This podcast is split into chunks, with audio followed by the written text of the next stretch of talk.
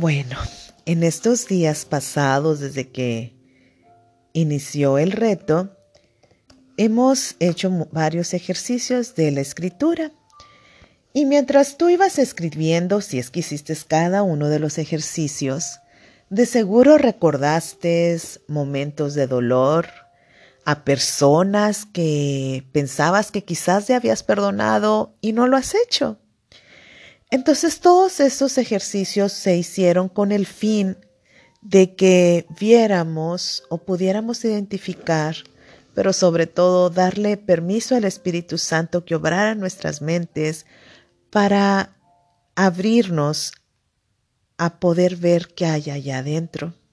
Después de eso, eh, leímos varios capítulos del deseado de todas las gentes, donde pudimos ver cómo en las últimas etapas de, la vida de Jesús, Él sufrió engaño, sufrió traición, sufrió abuso emocional, físico, verbal de la autoridad.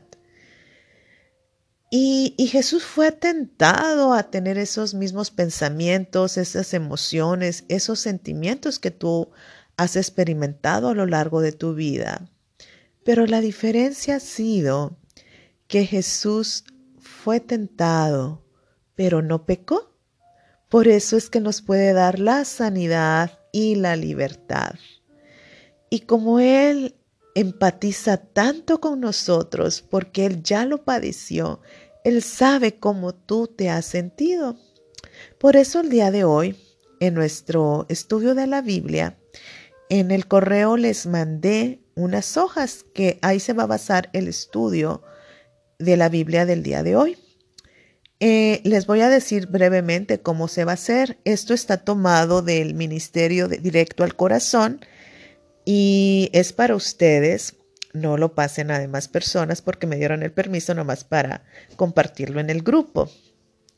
Entonces en la página que dice 51, ahí viene este, el por qué debemos eh, nosotros reconocer nuestras heridas, las pérdidas que hemos tenido a lo largo de la, de la vida.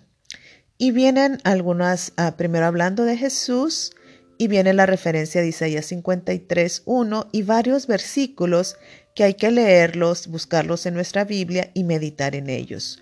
Luego viene hablando de algunos pasajes, algunos personajes de la Biblia y este luego después de que leemos esas partes, vamos a pedir en oración que Dios nos muestre de nuevo ¿Cuál ha sido esa persona a la cual tenemos que perdonar?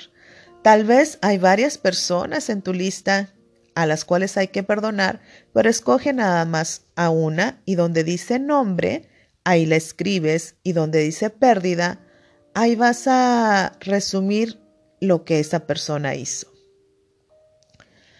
Luego vas a, a escoger dos o tres pérdidas que causó ese evento. Por ejemplo, perdiste el trabajo, no pudiste dormir, o si fue en el área espiritual, que perdiste la confianza, la esperanza, etc. Tú, tú vas a escoger cuáles son las pérdidas.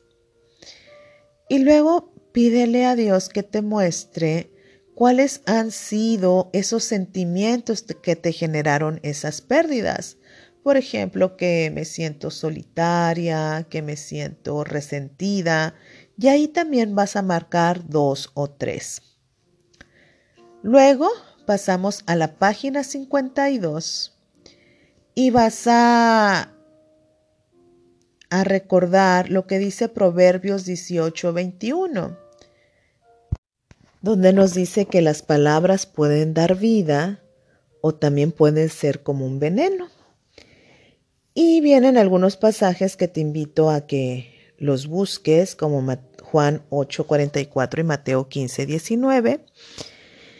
Y luego de orar, pídele a Dios que te muestre cuáles son esos pensamientos que te dejaron esa situación por la cual tú estás orando. Por ejemplo, el pensamiento de que me siento sola, me siento abandonada, con lo que tú te sientas identificado y marca dos o tres.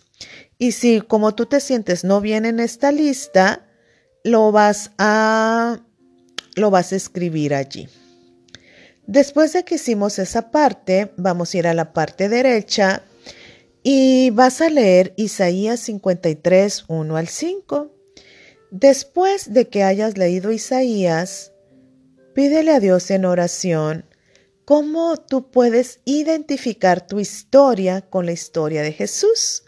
Por ejemplo, aquí viene un listado que tú lo vas a ir leyendo y elige dos o tres situaciones en la cual tu historia, a la cual eh, ahorita tú hiciste referencia, Jesús padeció lo mismo. Es, por ejemplo, eh, Jesús nació de una madre soltera, vivió en un hogar disfuncional, él fue extranjero en un país extraño, él fue tentado en el desierto, rechazado por las personas que él amaba. Él también se sintió abrumado, solo y abandonado por aquellas personas que eran más cercanas a él. Él batalló para entregar su voluntad a su padre. Él fue traicionado con un beso y fue vendido por uno de sus mejores amigos. Él también fue víctima de eh, calumnias, él fue víctima de abuso físico, lo desnudaron, sufrió vergüenza y humillación, abusaron de él emocionalmente, verbalmente. Él en un momento no se pudo expresar ni dar su opinión, no pudo ser oído. Él era señalado. También Jesús fue tentado a adormecer su dolor, a pensar que su situación no valía la pena, a pensar también que su padre lo había abandonado. Fue tentado a no perdonar, a tomar el control sobre las cosas, y así con cada una de las situaciones que Jesús vivió, tú marca con cuál tú te identificas. Ya que hayas hecho estos, eh, estos ejercicios de la página 51 y 52, vamos a ir a la página 53 y entonces tú vas a hacer, a rellenar los espacios en blanco en la primera parte donde dice historia de Jesús, en las primeras líneas, vas a, ah, vas a escribir lo que tú marcaste o seleccionaste en la página 52. ¿Con qué tú te identificas en la historia de Jesús? Ya que hiciste eso, vas a transcribir ahora lo que dice también en la página 52, pero en la parte izquierda o sea, los mensajes negativos que tú creíste. Y después de que hayas escrito esos, eh, esos mensajes negativos, vas a escribir lo que seleccionaste en la página 51, esos sentimientos y esas pérdidas que tuviste. Vas a reescribir esta oración con tus propias palabras hilando todo para que quede así como una oración propia tuya y la vas a orar. Ya que la hayas orado,